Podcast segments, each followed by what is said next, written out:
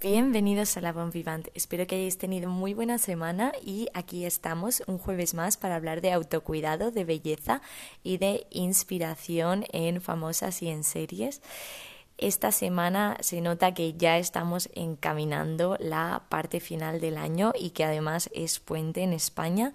Las que me escuchéis desde fuera, pues entiendo que en vuestros países eh, habréis tenido que trabajar, pero aquí tanto el día martes es festivo como este, el jueves, que sea el día en el que escuchéis este capítulo, y se nota mucho en el ambiente que eh, la gente aprovecha para cogerse días de la semana, para eh, hacer compras navideñas, para estar por ahí o incluso venir de viaje. Mi ciudad está llena de gente de fuera y la verdad es que se nota en el ambiente que ya hay como bastante eh, sentimiento festivo en general.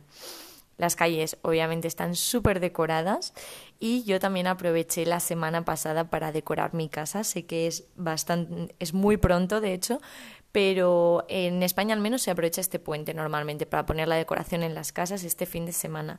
Pero como yo me marcho el día 23 y ya no voy a volver a mi casa, mm, quería vivir eh, el llegar a casa y tener eh, toda la decoración ya colocada y disfrutarla un poco más. Entonces la puse antes. A ver, la decoración de mi casa son eh, cuatro detalles. Pero bueno, el asunto es que eh, me ha costado mucho hasta este momento no hablar de la Navidad, de prepararse para la Navidad, de qué regalos pedir para Papá Noel, eh, qué regalar a mm, tu novio si quieres que se ponga las pilas con la rutina bellecil. La verdad es que se me ocurrían mil temas porque a mí personalmente es una época del año que me encanta, de la que tengo muy buenos recuerdos y que disfruto muchísimo. Entonces, es verdad que de hace unos años a esta parte, yo creo que como influencia de países anglosajones, en cuanto termina Halloween, de repente llega la Navidad de golpe, empieza a estar todo decoradísimo, eh, nos meten por los ojos que eh, va a haber descuentos, que nos merece la pena regalar desde ya y em, tener la certeza y escaparse un poco de eso y decir, bueno, voy a esperar hasta que llegue diciembre o dos semanas antes, porque si no me voy a pasar dos meses enteros comprando sin cesar, entiendo que a veces es un poco difícil. De hecho, a mí se me hace difícil. Al final, este año que en Instagram conté que únicamente quería aprovechar el Black Friday para comprar o regalos que luego sabía que iban a estar más caros o alguna cosa que necesitase 100% y que en otra época del año la hubiera comprado a precio normal. Véase, pues reponer la vitamina C o reponer la crema de cara. Exceptuando eso, eh, no he comprado absolutamente nada. Es verdad que, mm, que sí que tenía que comprarme un portátil y eh, en principio iba a esperar a Reyes para medio pedirlo de regalo, pero finalmente vi que había una oferta en MacBooker y bueno, decidí lanzarme y comprarlo, comprarlo en ese momento y ya con eso he cubierto el cupo total de gastos prenavidades. Y eh, el episodio de hoy es el primero de eh, tres o cuatro episodios que van a venir este mes sobre diferentes cosas relacionadas con la Navidad. Así que allá vamos.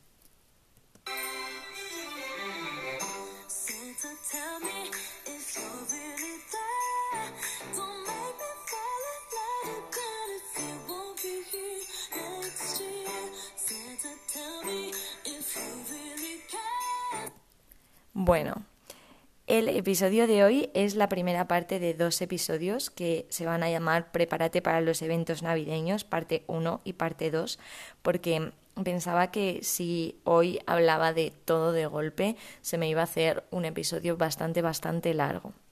Entonces he preferido dividirlo en dos para así poder exprimir cada una de las de, los ítems que quiero comentar eh, con más tranquilidad. Eh, vale, te gusten o no te gusten las navidades, yo creo que todos estamos de acuerdo en que es una época de cenas con amigos, de reencuentros con gente del colegio, gente de la universidad, tus amigos del pueblo, em, de salidas, de cenas de empresa, em, de reunión familiar.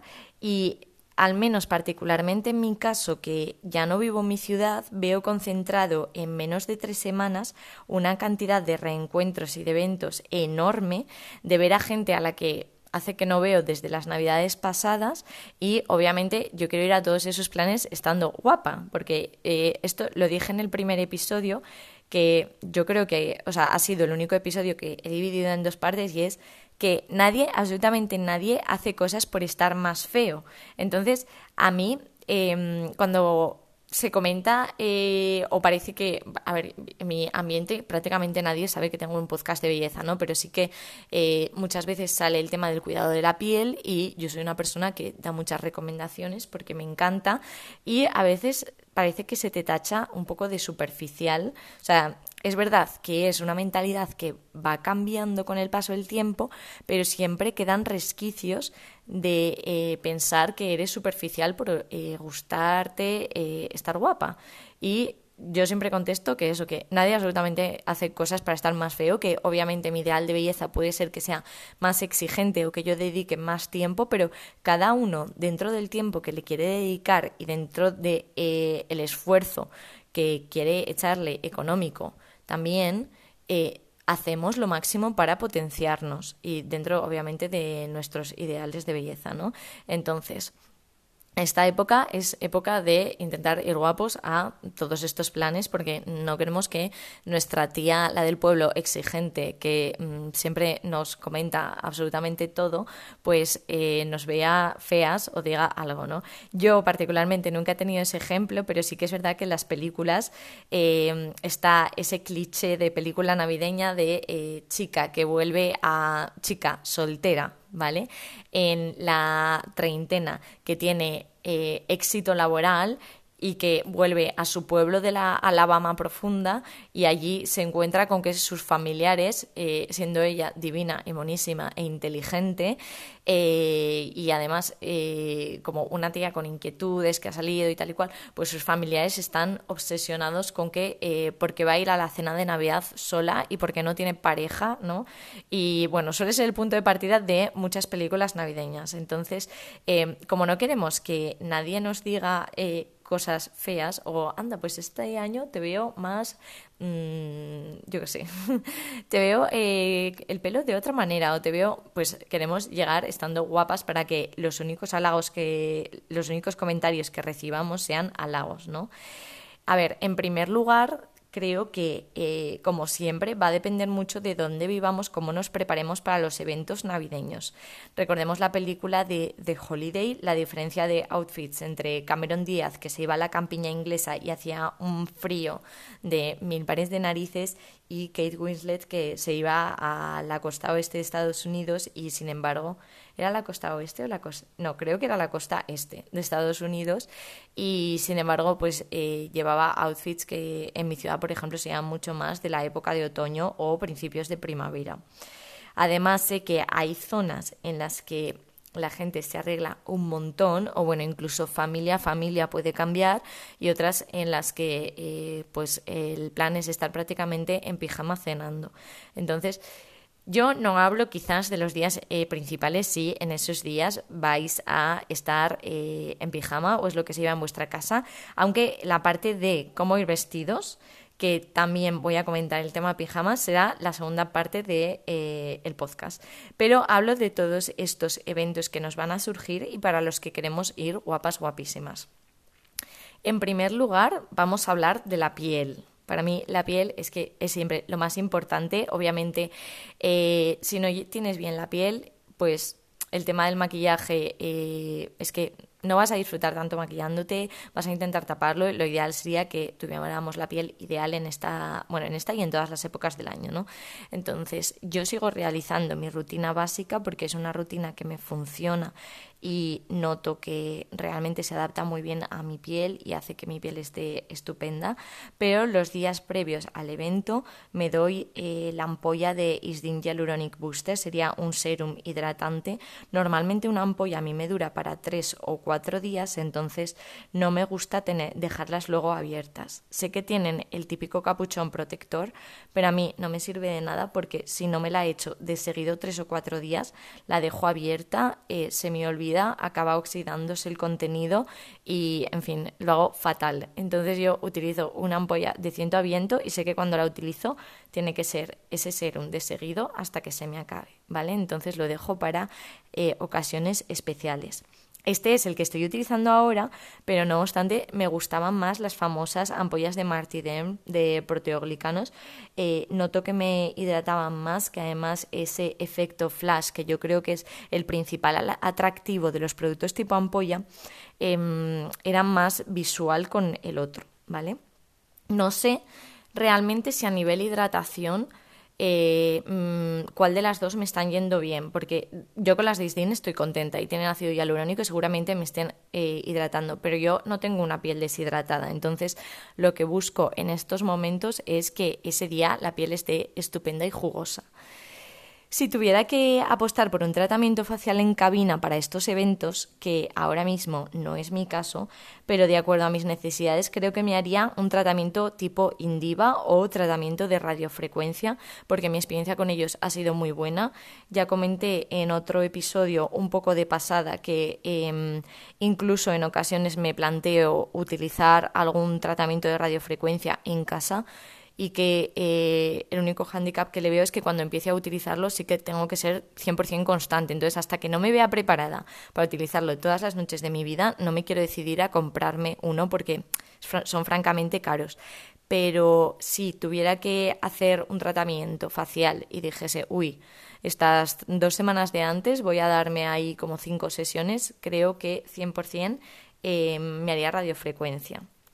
Por otro lado, creo que es muy buen momento porque eh, trasnochamos, al día siguiente tenemos comida, etcétera, para eh, utilizar un buen contorno de ojos y si podemos incluso eh, comprarnos de las típicas de Petit que te las pegas ahí y antes haberlas metido en la nevera para notar aún más el efecto descongestionante. Obviamente, cualquier contorno de ojos que tenga eh, té verde, que tenga cafeína, pues nos va a hacer mucho e, ese efecto. E incluso hay algunos que eh, el formato de aplicarlo es tipo gloss y que eh, tienen el aplicador metálico para que se note más el, el frescor. Esto respecto a cosas particulares que creo que mejoran la piel en los momentos en los que queremos tener este efecto.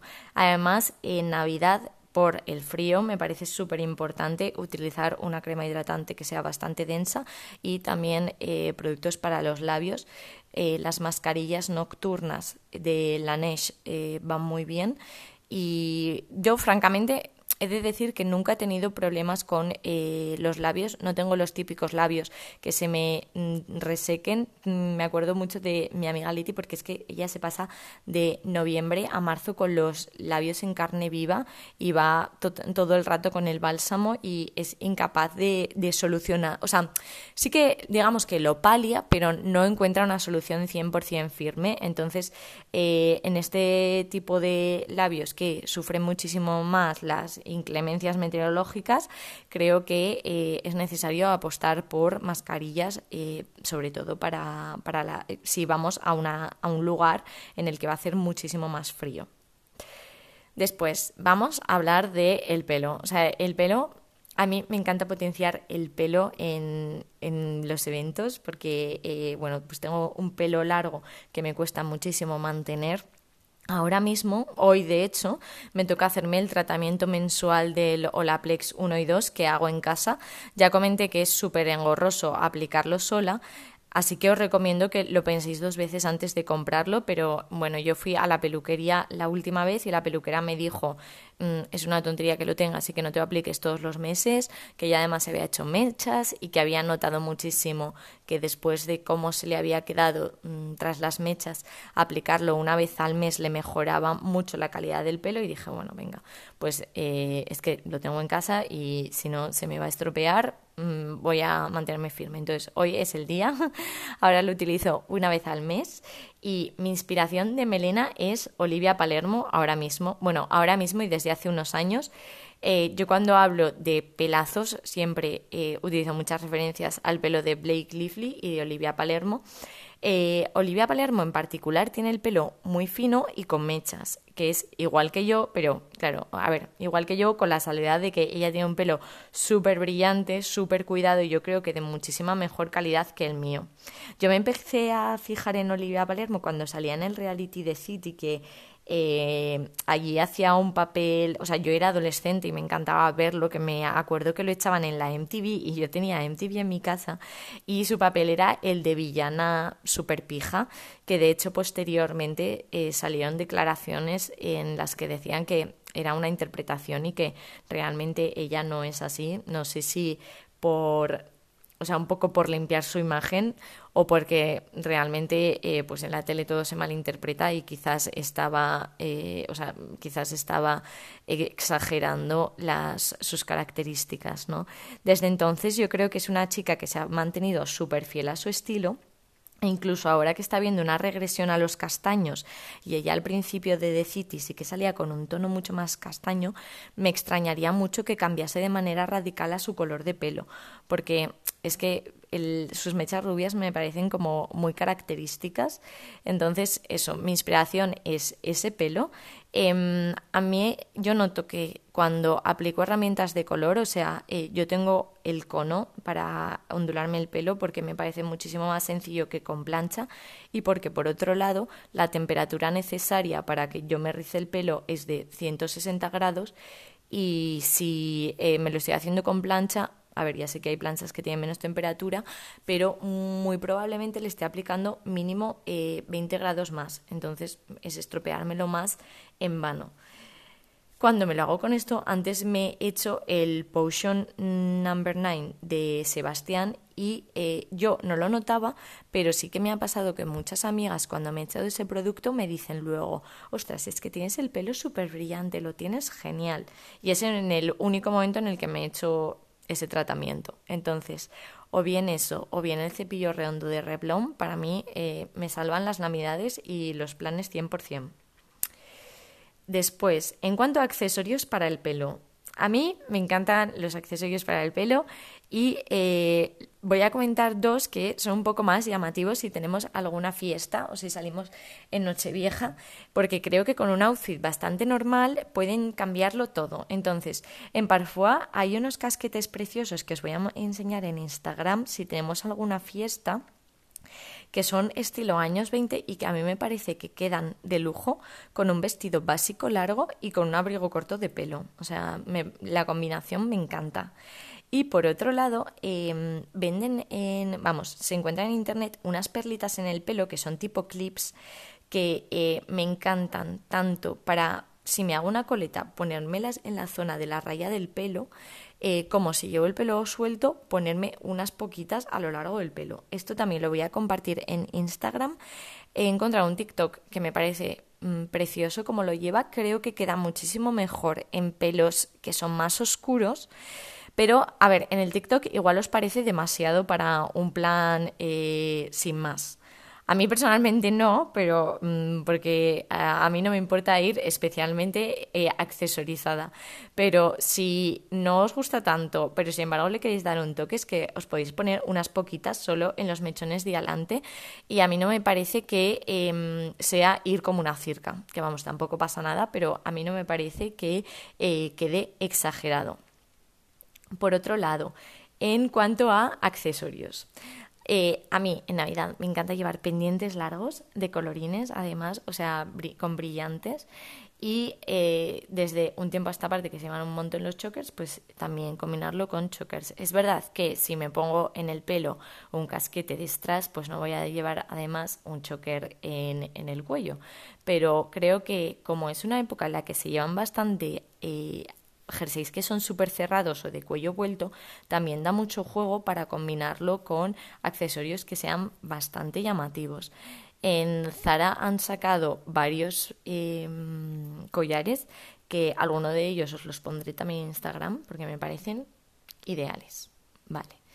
Y por último, lo último, el último tema de esta primera parte es el tema de la alimentación previa y durante los eventos. A ver, he de decir que eh, yo no recomiendo hacer ningún cambio en la dieta eh, estricto, em, pero, o sea, voy a comentar lo que hago yo, que como siempre, no, es, no pretendo ser ejemplo de nada, es lo que me funciona a mí y lo que me parece más fisiológico y más normal, ¿vale? Este mes yo no hago nada en especial. Nada en especial significa dos cosas. Por un lado, no me pongo a dieta eh, para compensar previamente lo que luego voy a, a, comer, porque me parece que eh, porque no quiero hacer conductas compensatorias ni el día de antes, como, o sea, ni el día de Navidad no voy a desayunar porque luego voy a comer mucho, eso no.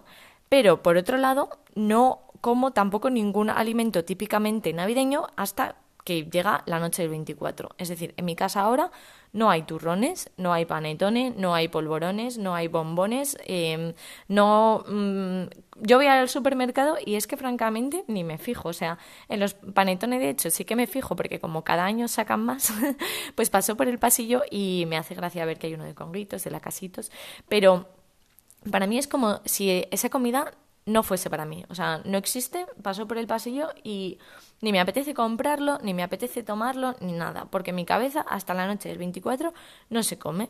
Entonces, es comida que yo tomo en los días principales.